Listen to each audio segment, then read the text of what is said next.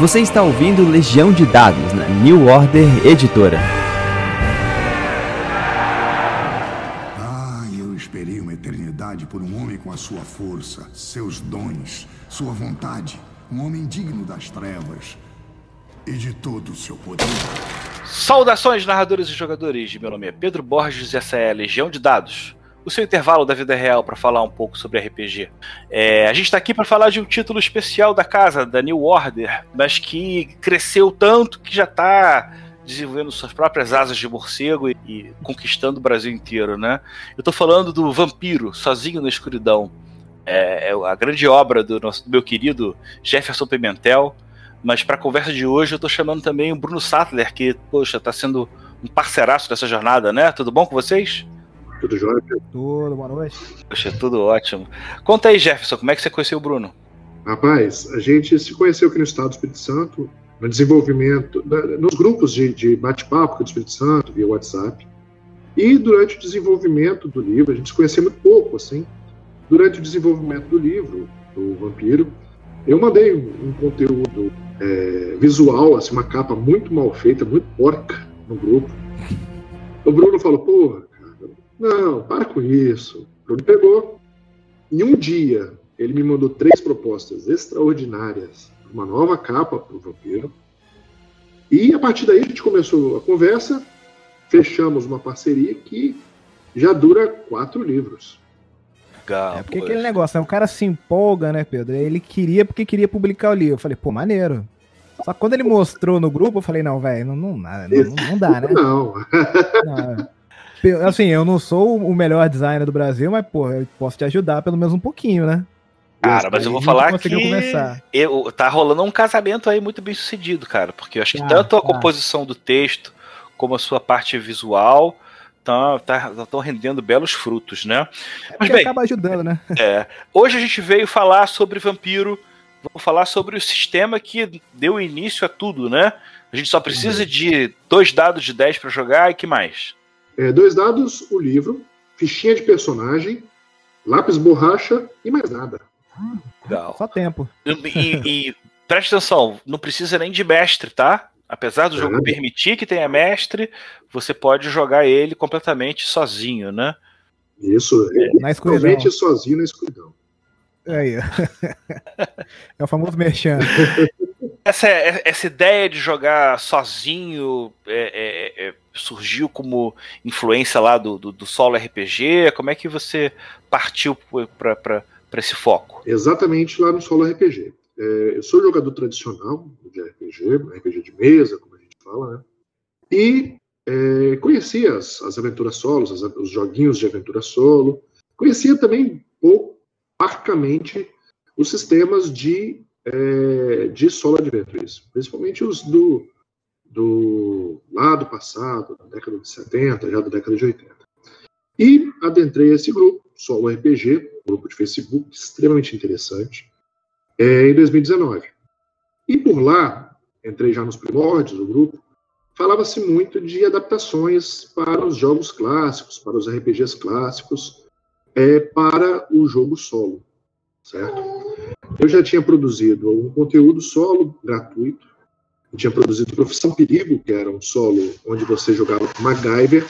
Também produzi uma aventura para o Game of Thrones. Terra-média também, você fez, não sei? É, Terra-média. E o pessoal falava muito do Vampiro à Máscara, o jogo do qual eu sou fã. Eu falei, ah, vou começar a produzir um material para o Vampiro à Máscara. Só que o material, como o Bruno fala, você escreve demais, cara. Você escreve muito. Comecei a escrever e o troço começou a render. Eu falei, pô, isso aqui fica legal, ficaria legal como um material próprio. Então eu tirei toda a parte do Vampiro à Máscara e corri atrás do, do vampiro clássico, vampiro é, histórico, onde as, os avistamentos dessa criatura eram dos mais variados para os diversos povos.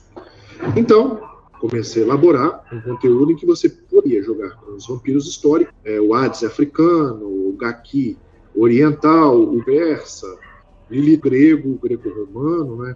os virolacos e os baital, os virolacos europeus e os baital indianos. Ao compor o material, eu compus em primeiro momento, para exclusivamente jogar solo. É, desenvolvi o material, passei para o Bruno, Bruno, fizemos um, um, bem bolado e começamos a produzir em conjunto, lançando assim o primeiro financiamento coletivo desse conteúdo.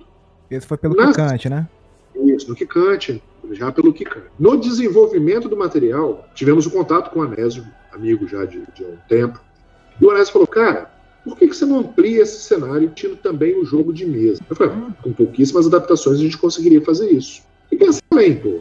Se você pode jogar solo e você pode jogar mesa, então você poderia também jogar com um grupo sem a ajuda do mestre, utilizando para isso ferramentas de oráculo e geradores de eventos, geradores de, de, de, de aventuras, geradores de personagens que já estariam disponíveis para o jogo solo. E assim criou-se a estrutura que hoje é a estrutura padrão da 101 Games, em que com o mesmo nível você consegue jogar solo, você consegue jogar co-op, cooperativo, com vários amigos sem a necessidade de um mestre, com vários personagens, caso você queira jogar com vários personagens, e também com o papel do mediador. Qual a diferença do mediador? O mestre ele demanda de uma preparação muito grande, preparar a aventura, correr atrás de toda a estruturação. A proposta do mediador nos, nos conteúdos no Vampiro Sozinho Escuridão, no, no A Herança de Cthulhu e nos outros conteúdos posteriores, nascendo no Vampiro, é de que o mestre faria o papel de mediador. Ele disposição as tabelas para gerar eventos, para gerar personagens, para gerar tudo aquilo que ele precisa, e sem a preparação, a preparação mínima é sentar, rolar, verificar e encaixar de acordo com a sua necessidade na, na, na, na aventura para os jogadores. É, testei essa, essa modulação, narrando para um grupo. A vantagem é que esse sistema torna o mestre é, totalmente independente de dados, porque os NPCs eles reagem automaticamente às ações dos jogadores. Então, no final das contas, fica um papel muito mais tranquilo para o mestre, porque ele tem um, um, gerador de aventuras, gerador de NPCs, ele não precisa rolar dados, basta aplicar as reações dos, dos, dos personagens. Então, ele, ele casou muito bem, tanto para a mesa solo, como para o sem a necessidade de um mestre, e também para a mesa tradicional, tendo o mestre, o mediador no papel do mestre. O sistema é realmente muito simples, né? A gente tem basicamente três atributos, né? Corpo, espírito e, e mente. Como é que é essa coluna do sistema do teste básico de atributo? Para começo, assim, a gente pensou na estruturação do dado. É, o jogo é um jogo acessível, então no primeiro momento a gente tinha pensado em utilizar o D6 como mecânica. Só que quando você pensa em RPG de vampiro, que dado que vem à cabeça é o D10. É o D10. Então vamos usar o D10. Só que eu sou um pouco resistente à mecânica do vampiro. Para mim, o pool de dados para um jogo econômico fica um pouco complicado. Então eu corri atrás de um outro sistema que é extremamente funcional e também uso o D10, que é o Unisystem utilizado pela Eden Studio. Eu falei, pô, isso aqui fica muito mais legal. Só que o, o Unisystem é um sistema mais caprichado, mais rebuscado, mais, mais encorpado. Então, sintetizar, a gente manteve três atributos, que seriam os três atributos básicos, com os seus pools, cada um tem um pool, cada um tem um poço de pontos que vão sendo desgastados. É, no caso da, do corpo, a saúde, na, no caso do espírito, a postura, e no caso da mente à vontade. E cada um ele tem uma relação com a mecânica do sistema. É, e além disso, eu criei um arcabouço com várias perícias. E se você é treinado na perícia, ela te concede mais dois no teste, o que fechou o balanceamento com a rolagem do D10. Então a mecânica ficou assim: atributo, que é o valor do seu atributo, que normalmente vai 4, 3 ou 2 na criação do personagem, mais 2, caso você tenha perícia, mais um D10, isso, mais um D10, ele tem que ser igual ou maior ao valor de 10. Se for igual a 10, a ação é bem sucedida. E todo valor acima de 10, ele gera uma coisa que a gente chamou de bônus de poder, que ela concede. Que é o crítico, né? É, é. Ela concede o mais variado dos efeitos. Por exemplo, se você vai fazer um ataque e numa rolagem deu K, então você foi bem sucedido, e os quatro pontos acima do 10 viraram acréscimos no dano, tornou o sistema, além de simples, facilmente é, adaptável e mortal. Muitas vezes um golpe resolve todo o combate. Isso tem uma característica muito legal que na verdade quebra um pouco paradigma, um paradigma que eu criei para mim sobre sistemas de dados. Eu geralmente separo RPG entre RPGs de pilhas de dados e RPGs de lançamento de dados estranhos. Geralmente o lançamento de dados estranhos ele é, ele, ele é bom para resolver um resultado de sim ou não. Conseguiu ou não conseguiu. E a pilha de dados, ela tem uma tendência a você explorar gradações de sucessos. O sistema de vocês, ele usa poucos dados, ele, ele é uma coisa básica, conseguiu, não conseguiu, mas com muita elegância e simplicidade, ele também trabalha gradação de sucessos. Parabéns, porque ele acaba juntando o melhor dos dois mundos. Você não joga uma pilha de dados, que tem uma chance de cair dado no chão e atrapalhar a contagem, mas ao mesmo tempo você consegue ir além só do conseguiu ou não conseguiu com essa gradação.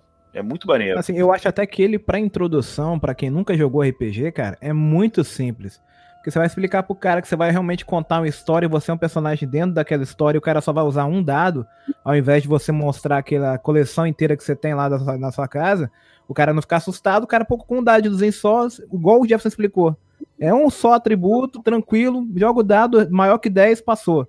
Mais fácil que isso, cara, difícil. É. E o jogo flui muito bem. O legal do jogo é isso, né? Que ele flui muito bem durante a narrativa. É, a estrutura dele é uma estrutura muito simples, sem ser simplista. É, ao agrupar todos os, os, os atributos é, físicos no corpo, os mentais no, no, e os sociais no espírito, ele, ele fica, não fica um jogo tão verossímil, porque o, o cara forte e o cara ágil, no final das contas, não tem um atributo corpo alto. Mas quando você começa a desenvolver, você fa facilmente consegue justificar a forma com que, ele, com que aquele ataque, com, com que aquela rolagem é, funciona de acordo com a estrutura do seu personagem.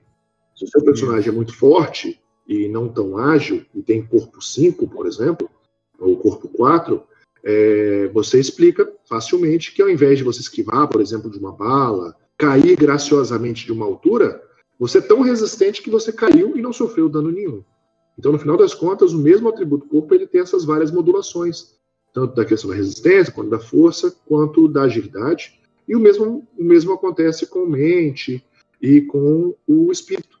Então, ele ficou bem tranquilo. E o grupo de perícias também, ao agrupar tudo em pequenas categorias, em grandes categorias, também facilita muito a criação do personagem. Dá para você criar um personagem no Vampiro Sozinho na Escuridão em questão de minutos. O que demanda um pouquinho mais de tempo é a escolha dos, dos dons, que são os poderes vampirescos, é, e a escolha dos equipamentos. Mas mesmo esses são muito simples, muito rápidos de serem adquiridos.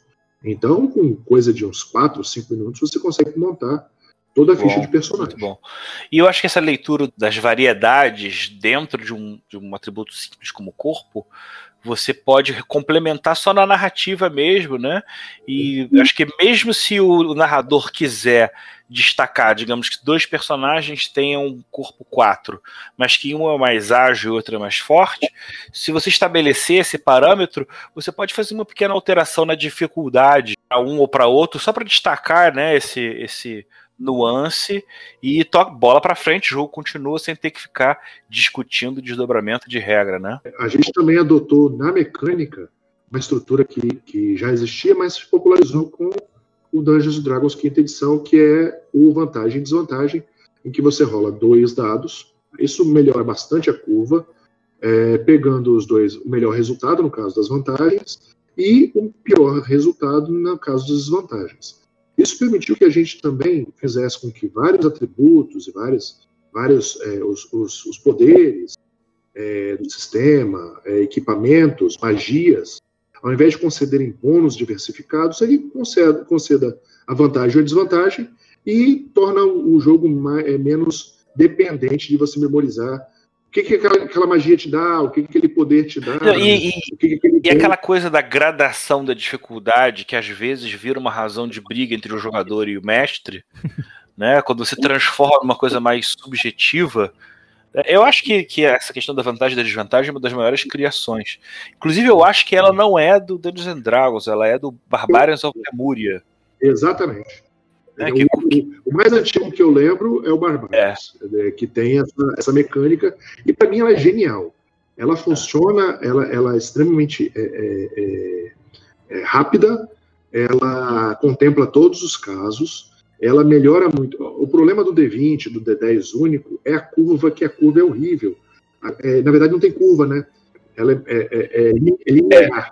Todos os resultados têm a mesma porcentagem, no caso do D20 é o 5%, e no caso do D10 é 10%. Só que quando você acrescenta um, um, segundo dado, a curva melhora, ou melhora ou piora muito.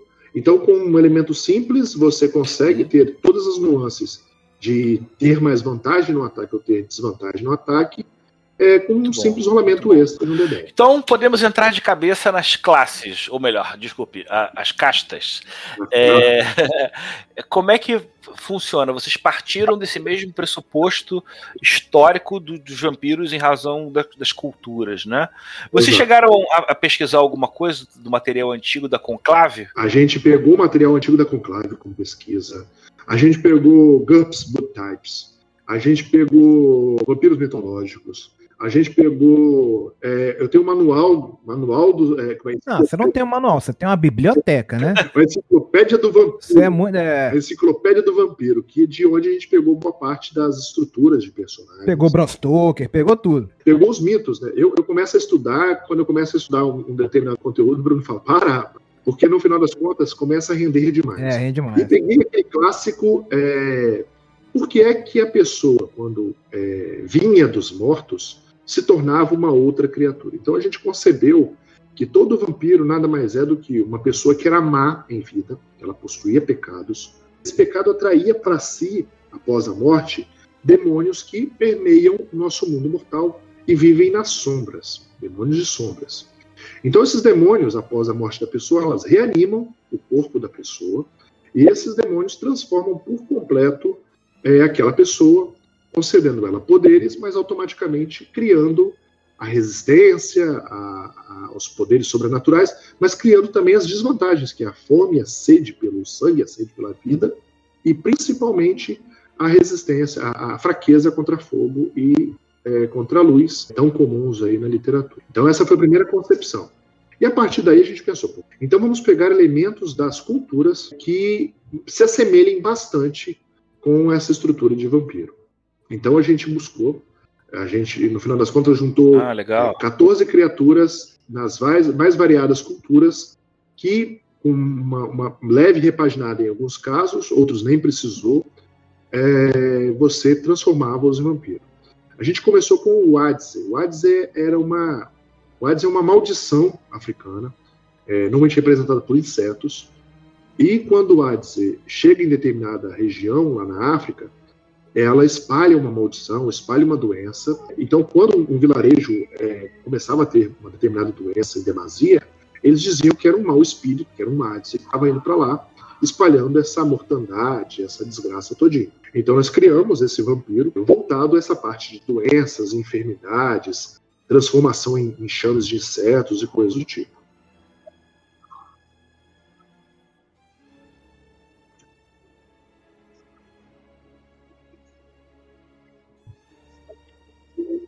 Exato. É, o, o, diferente do vampiro, a máscara, que dá uma uniformizada dos vampiros como um todo, eu acho que aqui você tem uma questão mais de, de variedade mesmo, né? A aparência deles é.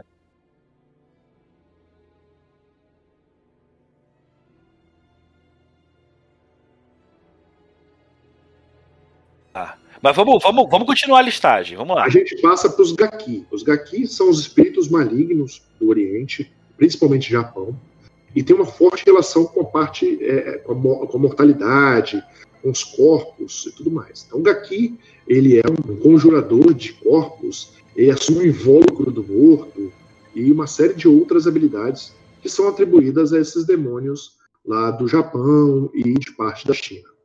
Então a gente passa depois para os Gul, que são demônios persas, que estão aí na literatura de Lovecraft e tudo mais, que estão no, nas Mil e Uma Noites, são demônios é, monstruosos. Então a gente também tem o Gul, mesmo tendo a liberdade de utilizar o Nosferatu, porque o Nosferatu não é criação da, da White Wolf. Então a gente tinha até o Nosferatu à disposição, mas a gente achou o Gul mais pesadão, assim, o Gul é, é mais sim, grotesco. Sim. Mas não é aquele carniçal do D&D, né? Não, não, não, não. Ele é uma criatura destroçada, é. maldição persa. Ele meio que puxa pro Tizimice mais, né? Um pouquinho, né? Tizimice, mais pro Tizimice do que pro Nosferatu, provavelmente. Posso dizer que o Nosferatu, aquele, o vampiro do filme, ele é um ghoul, ele tá mais para um ghoul. Sim, sim, pela deformidade dele e tudo mais, né? Depois a gente pula para os filhos de Lilith, os Lilitu, são os sensuais, os que, criando uma, uma, um paralelo aí no Vampiro à Máscara, seria o historiador. Mas eles, assim, eles têm muito esse lado, não o lado artístico do historiador, mas mais o lado sexual. Sucubos e incubos, né? Sucubos e incubos, isso aí. Eles são, inclusive, é, é, titulados dessa forma e são conhecidos como os filhos de Lilith. Depois a gente pula para os virolacos. São criaturas que, que essa lenda de, de lobisomem nasceu principalmente pela, pela estrutura do virolacos, que ele era meio que um lobisomem e vampiro ao mesmo tempo. É, romeno, o virolacos, do, da Europa Oriental, e esse Virolacus, ele também ele assume essa forma monstruosa, quase um licântropo. Eu lembro que no, na White Wolf, no, no, no Werewolf Apocalipse, tinha uns were-morcegos que estavam vinculados ao Irme, que era uma coisa meio fortona, né? E, e tipo um, um, um garru mesmo. Né? Esses Virolacus seriam os mais bélicos dos vampiros eles seriam sedentos pela guerra. E, por fim, nasceu o mais estranho, posso dizer assim, dos, dos vampiros, que para mim é um, é um dos meus favoritos, que é o Baital. O Baital era, era um vampiro da Índia, e eles eram tidos não como terrores, mas como grandes sábios, que acumulavam conhecimento é, ao longo do tempo. Então, os Baital eram encontrados nas, em cavernas e pequenas ocas na Índia, e as pessoas os procuravam levando animais para serem, serem servirem como alimentos para os baital e do baital receber é, conhecimento, receber é, é, ensinamentos. O baital do livro, inclusive, é representado como um, um sacerdote hindu e veio como é, é material ex excedente é, no financiamento. Foi. ele bateu a, a, a meta e ele foi disponibilizado. É, a gente quase disponibilizou também o Jiangxi, que era um, um, um animado é, chinês, que tem a propriedade estranha de esticar pescoços, membros e coisas do tipo. Ele é bastante representado nos filmes de origem chinesa. Sempre que os demônios aparecem, eles têm essa habilidade de sugar sangue, eles têm a pele muito pálida, eles conseguem esticar os seus membros, em especial o pescoço. É, o Jiangxi, ele tá, ele tá formatadinho já, é um dos outros, é, das outras castas que a gente pode amanhã ou depois estar tá ampliando esse cenário. Peraí, vamos lá. Você já tem então pelo menos um suplemento que dá para botar mais umas seis castas aí numa boa, né? Ah, Ó, pro povo que tá ouvindo e quer fazer uma pressão leve lá no Jefferson, a gente já sabe é, a que gente tem. Tá um a, gente, a gente tá um pouquinho resistente em estar tá continuando esses cenários. Quem sabe daqui a alguns anos, que a gente tem muito conteúdo legal para poder estar tá lançando aí. Ah, mas você pode ter muita gente boa aí que dá para terceirizar esse tipo de coisa. Acho que o universo tem que crescer independente do, do, do, que os autores querem. É, e aquilo, depois que você publica também, deixa de ser seu, né? É. Cara, agora a pergunta que eu faço sempre para os jogadores de Vampiro à Máscara e que é inevitável que eu faça para vocês. Eu acho que no, no, no Sozinho no Escuridão esse problema parece ser um pouco mais evidente. Qual é a razão que existe para esses caras dessas castas diferentes andarem juntos? Eles tecnicamente não andam juntos. Então, quando você faz um jogo, eles são grupo, grupos que, que brigam entre si. São castas que brigam entre si. São demônios que têm intuitos e defeitos próprios. A prioridade desse jogo é você jogar sozinho. Isso, na escuridão. Mas você pode modular. Mas a proposta não é que esses caras andem juntos. Muito pelo contrário. O livro fala, ó, vive sozinho, meu amigo, e quanto mais sozinho você viver, menos problema você traz para o seu lado. Nós não temos aqui grandes estruturas principescas que ordenarão que você faça. Não, não, não. É sobrevivência. É, nós temos as vontades da casta que pode ordenar determinados interesses, mas a relação entre as castas muitas vezes é de confrontação, de enfrentamento. amizade é amizade humana, mas relação política entre as castas existe um mínimo, mínimo, mínimo. Não tem esse mundo por trás. O mundo não é dominado por vampiros. Esses caras eles vivem sozinhos, eles se escondem em ermos, eles eles saem apenas para se alimentar não tem como vontade, essa é a premissa básica, viver em grandes comunidades, se reunirem em grandes eventos sociais, muito pelo contrário.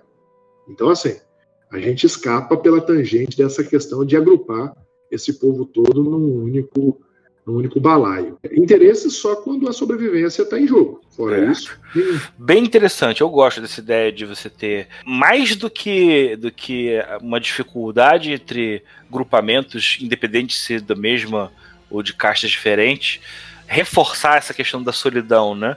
Então, mais uma vez comparativo, não tem como evitar em relação ao Vampire, seria um mundo em que existiriam muito menos vampiros e vocês dão uma riqueza muito boa no- na parte micro do universo. Agora me pergunta é, existe um macro por trás das coisas que vocês têm planejado em alguma coisa? Ou é importante que ele seja aberto porque o jogador completa como quiser? Na minha cabeça, já até rascunhei algumas coisas. Você sempre tem, velho. Você sempre tem. Esse aqui é o problema, entendeu? Que aí daqui a pouco os livros que é de 70 páginas vêm com os livros de 250. Eu falo, "Bem, bota o pé no freio aí um pouquinho, depois a gente produz esse, entendeu? Eu, eu tenho um pé na literatura, eu gosto também de escrever a literatura. É. Tanto que todos os meus livros começam com um pontozinho para criar. Pra gerar aquele ambiente inicial, né? É, e, por exemplo, outra coisa que eu, que eu achei legal, assim, no Vampiro à Máscara você tem o Vlad Tepes, o Drácula, apresentando a primeira versão do Vampiro. Aqui eu trouxe, é, fui um pouquinho antes do Drácula, ao trazer a minha protagonista do conto inicial. O conto inicial, Morrer para Viver, ele é passado na vida da Carmila, que é uma vampira até anterior ao Drácula, e pode-se dizer assim que a minha, a minha Virolacos, a minha Drácula desse cenário. A Carmila é uma vampira extremamente sensual, ela seria Lilitu em primeiro momento, mas dada a região, seria Virolacos por causa da sua região, mas como o lado dela sensual é a flora, então ela acabou sendo uma Lilitu é, europeia, e o- a proposta desse conto é um conto anterior ao livro do, do livro que criou a, a Carmila. Então, assim, ela apresenta esse mundo, essa transformação, demonstrando que a- o demônio veio ao corpo dela por causa dessa sensualidade, dessa, dessa, dessa fome pelo, pelo sensual que ela tinha. Então ela começa, nasce para o mundo das trevas dessa forma. No finalzinho do conto é mais ou menos a introdução do livro, do livro que nós temos aí há alguns séculos já à disposição. Então assim, eu como eu tenho esse pé nessa parte da literatura, eu queria muito ampliar o cenário, escrevendo sobre essas várias com personagens icônicos ou não, ou personagens criados, ambientados nesse cenário. Mas ainda é um plano é, que está só no, no, É. nos rabiscos. Acho que por mais que você ainda demore a, a- mostrar o que está por trás, é sempre valioso você destacar. Ah, olha esses NPCs aqui, olha para o jogador ter uma ideia de como é que as coisas funcionam, terem personagens que possam virar, é, é, entrar no elenco de apoio das histórias dos, dos, né, dos personagens deles. A gente produz um conteúdo, Pedro, mas tem uma coisa que está acontecendo é extremamente interessante, é, principalmente nas redes sociais, é o fato de que, é, como o jogo é solo, então ele de grupos, se torna ainda mais fácil é, a criação de personagens por parte do jogador. A gente tem, é, seja na- no YouTube, seja na- no Facebook, contando a vida de vários vampiros criados pelos jogadores, é, nos moldes do Vampiro Sozinho da Escuridão. E é, histórias, muitas delas é, voltadas a essa parte individualizada do vampiro. É, tem, tem algumas pessoas que a gente até acompanha. Tem um camarada que, toda sexta-feira, ele criava uma ilustração para os personagens, criava um novo conto sobre o personagem dele, em especial um Virolacos que ele tinha, centenário. É, e toda sexta-feira ele publicava esse conteúdo e a gente ficava extremamente feliz. Era esse aí que tava no Velho Oeste, cara? Isso, ele, ele rodou Esse era muito maneiro. ele né? rodou o Velho Oeste. Hoje ele está nos, ele, assim, está nos tempos modernos. Mas ele passou por séculos e séculos de história e esse cara foi julgando esses séculos e séculos de história. Foi mesmo. E ele disponibilizou no grupo, né? e, e o cara, ele, ele exacerbou tanto que ele criou Batman Super-Homem vampiros. Cara. Ele disponibilizou no grupo, inclusive, a adaptação. Isso foi até um motivo da gente, posteriormente, ter utilizado, pegado o sistema, modulado ele no formato é, passível de ser utilizado e disponibilizar ele de forma, de forma livre para quem quiser criar conteúdo, inclusive uma expansão do Vampiro, por exemplo, é, compatível com o Vampiro Sozinho na Escuridão, está liberado, porque o sistema está livre para utilização. Já tem gente produzindo aí material de altíssima qualidade, é, utilizando o Solo 10, como a gente chamou esse sistema. Já tem gente com playtest, é, que daqui a pouco, se bobeava, está saindo livro aí muito bom, utilizando o nosso sisteminha. É, nosso é, simples sisteminha. Mas vamos focar ainda nos vampiros. É, eu gosto muito da parte dos poderes, né? Como é que vocês desenvolveram a estrutura do, dos dons das trevas? Quando a gente pegou é, as descrições dos, dos personagens dos vampiros históricos, eu peguei tudo quanto é coisa que se falava do vampiro e elenquei numa lista. No final das contas, essas listas acabam que casando com outros RPGs, porque, por exemplo, transformação em vampiro, vários dons vampirescos, eles são uníssonos. Então a gente tinha que estruturar dons simples, tão simples quanto o sistema, que ao mesmo tempo é, representassem aquela habilidade. Então, se você pegar os, os RPGs de vampiro, por exemplo, Vampiro Máscara, ele elenca determinadas disciplinas um, uma das bolinhas da disciplina é um texto de meia página. Por material condensado, a gente não teria nunca condições de fazer isso. Então, para tanto, a gente criou é, poderes, é, os dons das trevas, que são poderes é, minimalistas, extremamente simples em algumas linhas. Você tem à disposição um determinado poder, mas com uma variação e uma possibilidade de, de, de modular incrível. Então, por exemplo, é, vamos pegar aqui um, um poder que eu gosto muito, que é o Escuridão da Alma. Ele tem uma habilidade chamada Manipular Sombras. O vampiro testa, mente mais a perícia conhecimento, em caso de sucesso, ele consegue manipular as sombras existentes, seja aumentando ou diminuindo seu tamanho, ou mesmo modelando sua forma. Esse poder é principalmente utilizado em forma conjunta com os sentidos da escuridão. Então você pega, por exemplo, todo, toda uma disciplina é, de Vampira Máscara e condensa numa única, num único dom que o camarada pode fazer o que quiser. Ah, ele faz uma esfera, ele faz uma, um tentáculo, ele faz, ele faz o que ele quiser. O sistema ele é livre e simples para você modular. E como tudo fica regrado nessa questão de é, bônus de poder, não importa o quão viajante seja o cara, ele vai estar sempre limitado pela rolagem de dados. Então, no final das contas, a rolagem de dados vai delimitar o quão poderosa foi aquela manifestação do Dono das Trevas. Então, a gente pegou dividiu atribuindo é, três, no mínimo três, é, dons das trevas, grupos de dons das trevas para cada uma das castas de vampiro e as principais habilidades. Por exemplo, o Adze ele tem essa parte de doenças, da forma de, de moscas e mosquitos, que é muito forte nele. Então ele tem um dom específico chamado Peste de Insetos, que tem três habilidades controlar insetos, então ele controla insetos é, naturais. O corpo dele se manifesta em forma de enxame, ao invés do clássico morcego, clássico lobo, ele vira enxame, e ele transmite doença através de suas mordidas e seus ataques. Então, no final das contas, a gente modulou habilidades simples, rápidas, que estão disponíveis para principalmente para as castas, mas que posteriormente podem ser compradas pelos outros vampiros, é, não importando suas castas. Mas é um pouco mais caro, naquela, naquela regra simples de é, quando não é do seu grupo, fica mais caro na questão do experiência, da experiência necessária para comprar. Já deu uma abrangência boa na parte dos, das castas, dos rolamentos. É o combate. O que, que ele tem de, de acrescentar à questão do teste que a gente já viu aí, que é dados mais bônus tem sucesso com 10 ou mais? É, todo, é, todo inimigo, todo adversário, como se chama no livro, ele possui os seus pools, ele não tem atributos. Então, quando você rola o seu ataque, com mais combate é, é, à distância, por exemplo, você vai rolar corpo 4 mais combate à distância mais 2 por ser perícia, um 6. Você rolou um D10, tirou um 9, mais 6, 15. Então o dano da arma é fixo, certo? Você vai somar ao dano da arma tudo aquilo que gerar de bônus de poder, tudo aquilo acima de 10. Então, se o ataque for estupendo, o seu dano também vai ser estupendo. Se o seu ataque for irrisório, o mínimo para acertar é só o dano da arma. Logo após a sua ação, o, o, o, o, inimigo ele tem uma reação automática que vai variar do tipo de inimigo.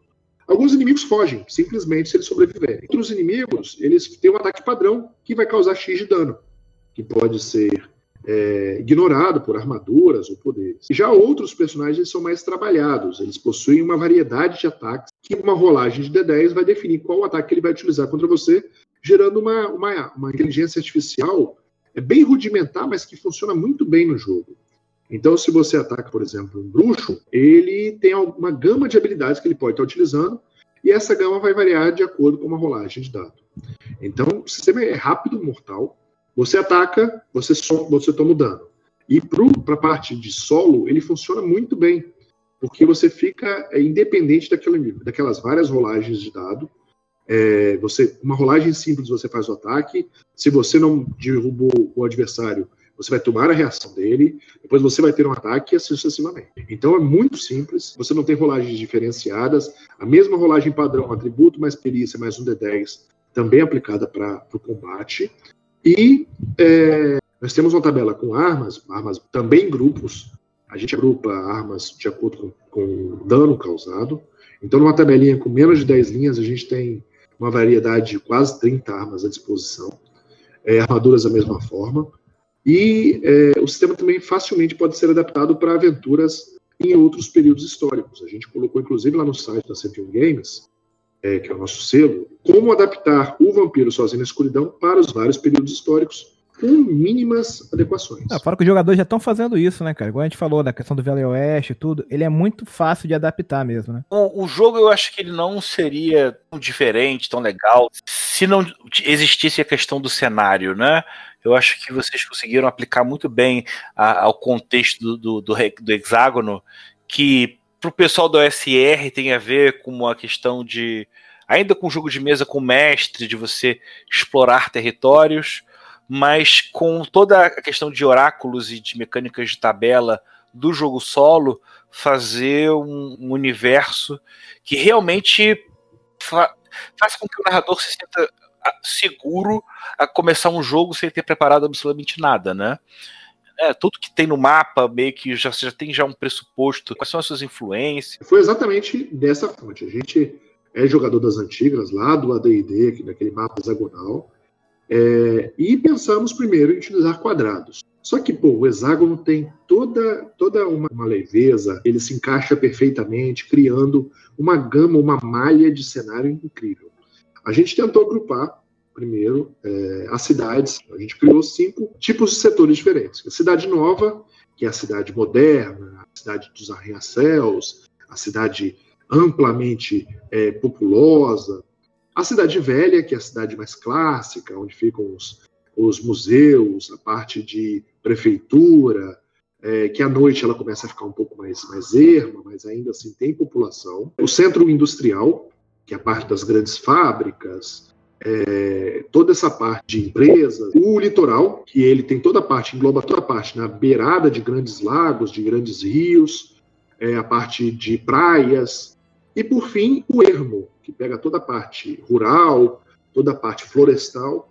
E nessas cinco regiões a gente consegue modular uma cidade, é, é, qualquer cidade a gente consegue lançar nessa estruturação, nessa, nessa, nessa modulação. Tanto que no próprio livro, a gente parte desde uma cidade é, relativamente pequena, que é Santo Agostinho, que é a primeira cidade propriamente dita dos Estados Unidos, é, como por Nova York. Nova York também foi uma, uma, meta, uma, uma meta estendida. É, ela ocupa, o mapinha ocupa duas páginas. E o legal é que essa parte modular do cenário ele permite que você comece a encaixar novos hexágonos a esse mapa, ampliando-o eternamente. Então você consegue, colocando novos hexágonos, montando, montando, montando.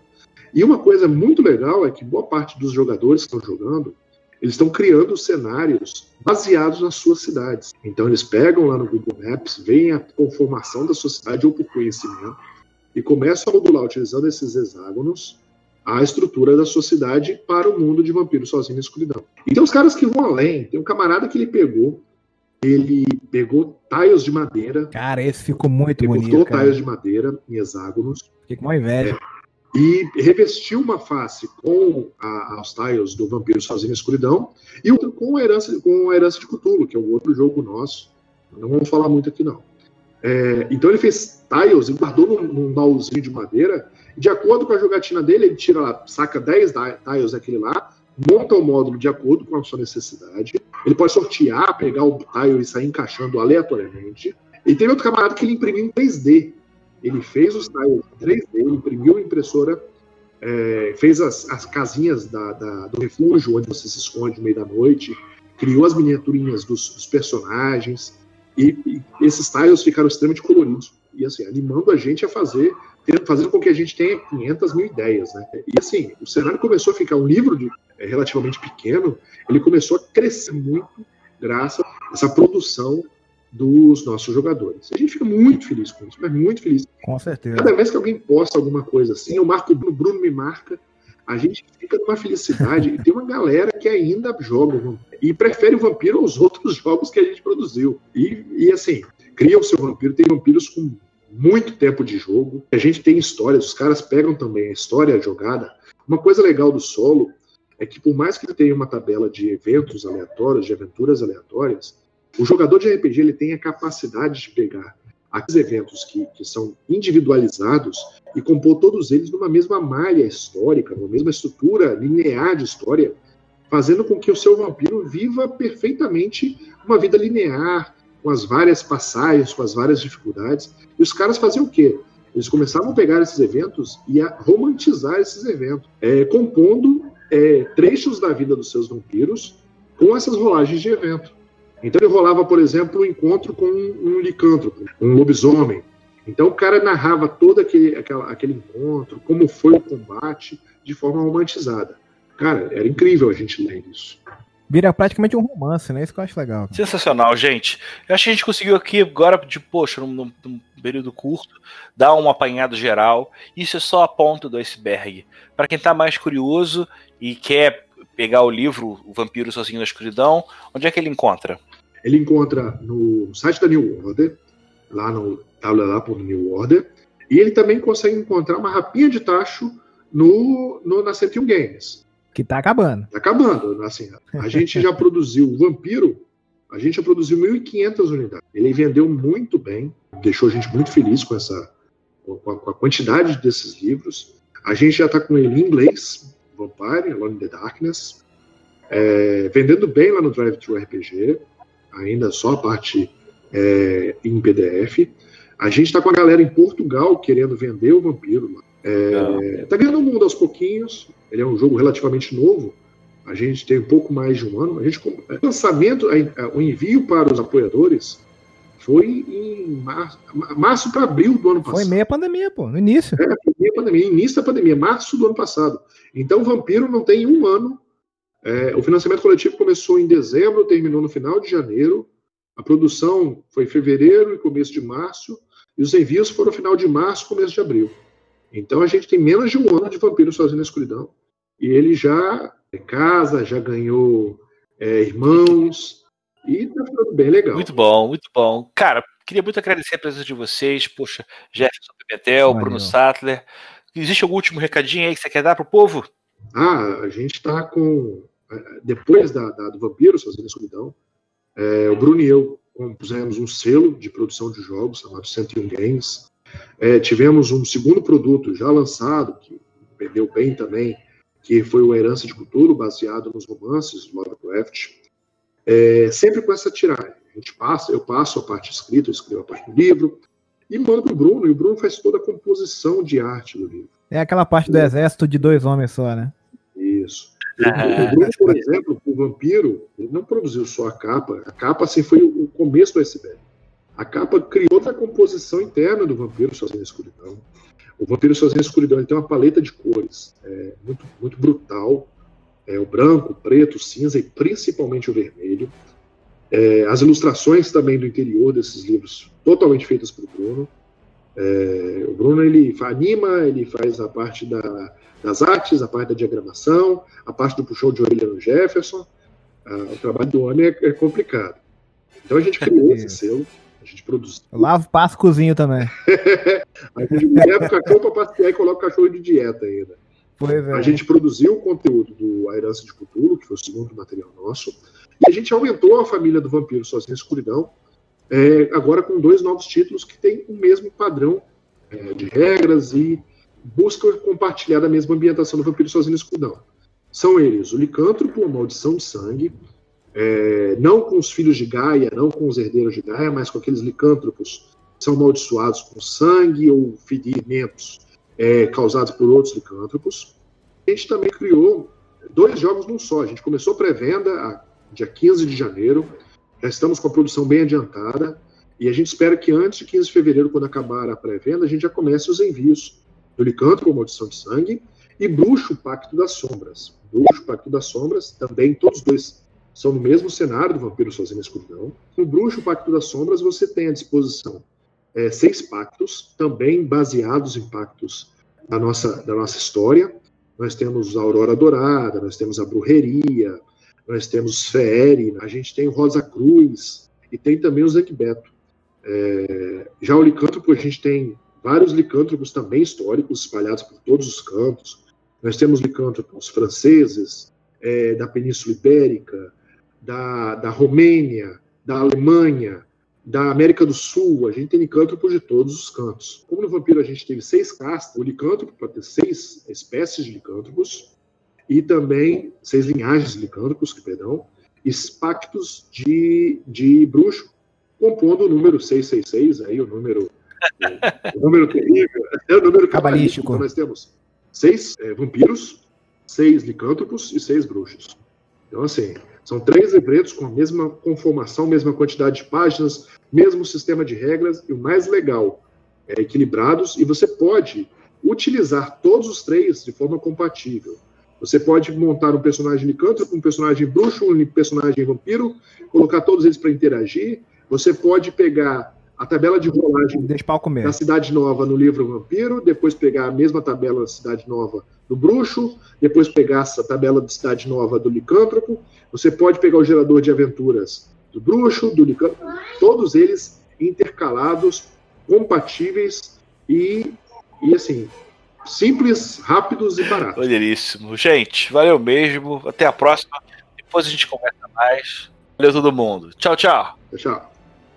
Você ouviu Legião de Dados, na New Order Editora. Esse programa foi gravado e editado por Barcelos Taverneiro, diretamente da Taverna do Arcano.